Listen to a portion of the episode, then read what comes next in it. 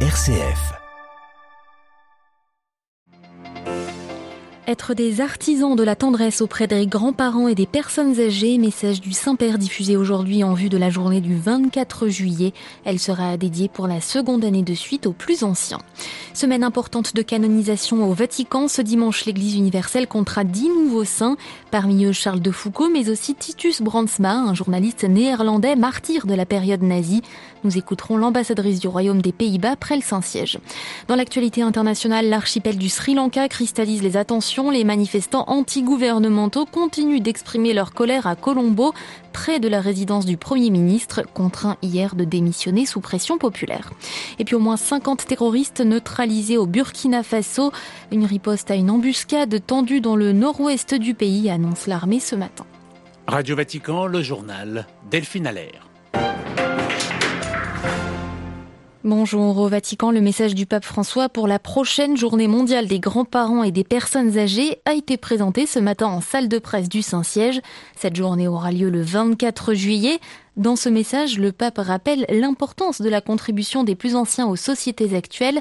Nous devons veiller sur nous-mêmes et apprendre à mener une vieillesse active, même du point de vue spirituel, note-t-il Olivier Bonnel. Oui, Delphine, dans ce message, François dresse d'abord un constat. Beaucoup de gens ont peur de la vieillesse, écrit-il. Ils la considèrent comme une sorte de maladie avec laquelle il vaut mieux éviter toutes sortes de contacts.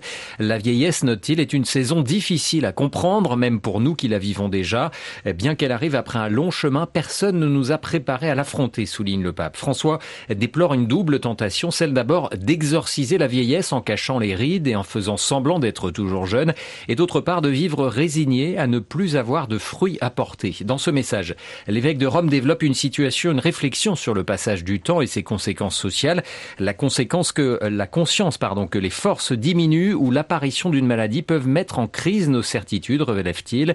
François qui invite aussi à mener une vieillesse active, y compris sur le plan spirituel qui passe notamment par la prière quotidienne et la participation à la liturgie. Le pape relève également les temps difficiles de notre époque marqués par la pandémie et par une guerre qui blesse la paix et le développement à l'échelle mondiale. Ce n'est pas un hasard si la guerre est revenue en Europe au moment où la génération qu'il a vécue au siècle dernier est en train de disparaître, écrit-il, rappelant que la sagesse des anciens est toujours une source d'équilibre et de paix pour le monde.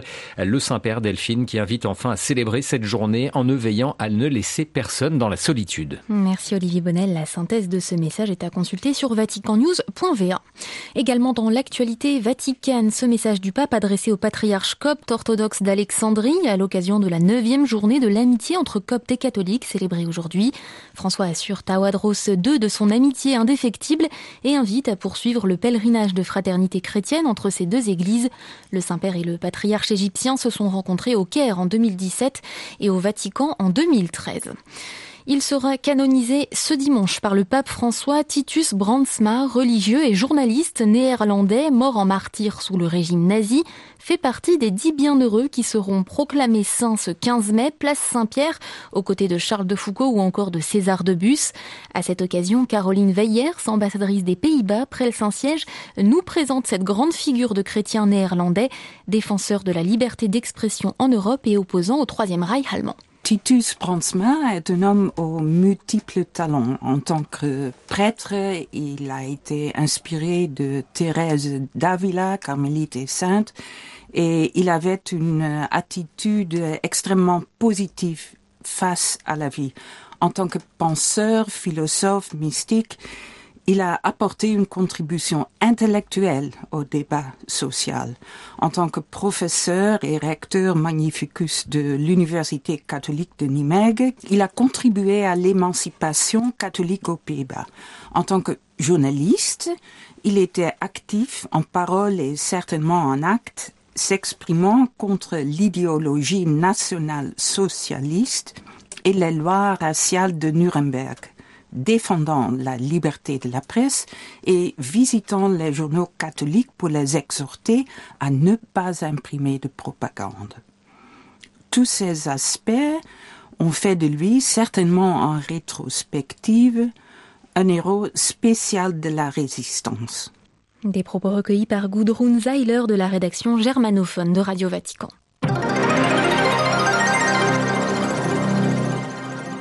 À la une de l'actualité internationale, les troubles politiques au Sri Lanka, l'ONU dénonce une escalade de la violence, demande aux autorités d'entamer le dialogue avec la population.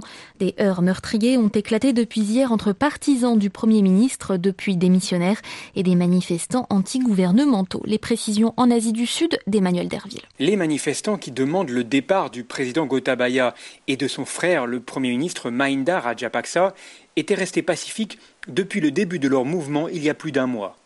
Jusqu'à ce qu'hier, des partisans du Premier ministre attaquent les protestataires qui campent dans le quartier de Galface à Colombo. Il n'en fallait pas plus pour provoquer la colère de la population. En représailles, les manifestants ont notamment investi la résidence de Mahinda Rajapaksa, qui a dû être secouru et évacué en lieu sûr par l'armée ce matin. Son départ ne règle rien.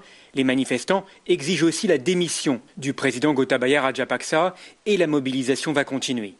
Mahinda Rajapaksa parti, le pays se retrouve sans gouvernement alors que des négociations sont en cours avec le FMI et les bailleurs de fonds pour sortir le pays de la crise financière.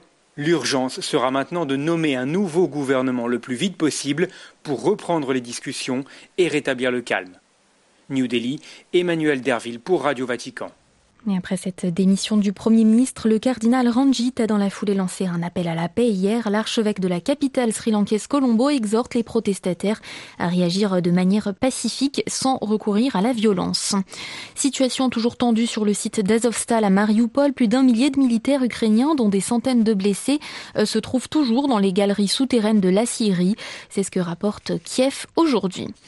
Le chef de la diplomatie russe en déplacement à Alger, arrivé hier soir, Sergei Lavrov doit s'entretenir avec le président Tebboune, visite cruciale tant l'Algérie est un allié clé pour Moscou, euh, tout en substituant de plus en plus le gaz russe en Europe. L'Algérie fournit environ 11% du gaz consommé en Europe. Moment historique au Royaume-Uni, le traditionnel discours du trône a commencé, se déplaçant difficilement à 96 ans. La reine Elisabeth II est remplacée par le prince Charles. Ce discours prononcé depuis Westminster énonce les priorités du La patronne des services secrets espagnols démissionne après le scandale d'espionnage des téléphones du Premier ministre Pedro Sanchez et d'indépendantistes catalans. Paz Esteban est destitué de son poste aujourd'hui, annonce le gouvernement. Ce scandale a déclenché une crise entre le gouvernement minoritaire de Pedro Sanchez et les indépendantistes catalans qui lui ont menacé de retirer leur soutien crucial au Parlement. Pas une journée ou presque sans qu'il y ait des combats entre l'armée et des djihadistes au Burkina Faso. On ne l'apprend qu'aujourd'hui, mais hier, les militaires ont tué une cinquantaine d'individus présentés par les autorités comme des terroristes. Réaction à une embuscade que ces derniers avaient tendue dans le sud-ouest du pays. Xavier Sartre. L'embuscade a eu lieu à quelques kilomètres de Barakui dans la région de la boucle du Moun. Les soldats du groupe d'action rapide de surveillance et d'intervention de Barani ont riposté pourchassant leurs assaillants en tuant une quarantaine. Le même jour, au sud-ouest du Burkina Faso, une autre unité a lancé une offensive contre un autre groupe, bilan, une dizaine de morts parmi les terroristes et de l'armement récupéré. Ces deux succès ne doivent cependant pas masquer le fait que l'armée et les VDP, les volontaires pour la défense de la patrie, supplétifs issus des civils sont régulièrement pris pour cible par les djihadistes. Samedi, 10 VDP et 2 civils ont ainsi été tués dans une embuscade dans le nord du pays. Vendredi, trois autres supplétifs ont été abattus toujours dans le nord. Jeudi dernier, 7 soldats et 4 volontaires sont morts dans deux embuscades dans les régions du nord et du centre-nord, sans compter à chaque fois les blessés. Au-delà de ces morts, ces combats réguliers ont poussé au total depuis 2015 1,8 million de personnes à qui leur foyer, certains allant trouver refuge au Niger, sans qu'aucune issue à cette crise ne soit entrevue pour le moment. Xavier Sartre. Traditionnelle conférence annuelle des donateurs pour la Syrie, aujourd'hui à Bruxelles. Après 11 ans de guerre, l'UE exhorte à ne pas abandonner le peuple syrien et porte sa contribution à 1,5 milliard d'euros pour 2022.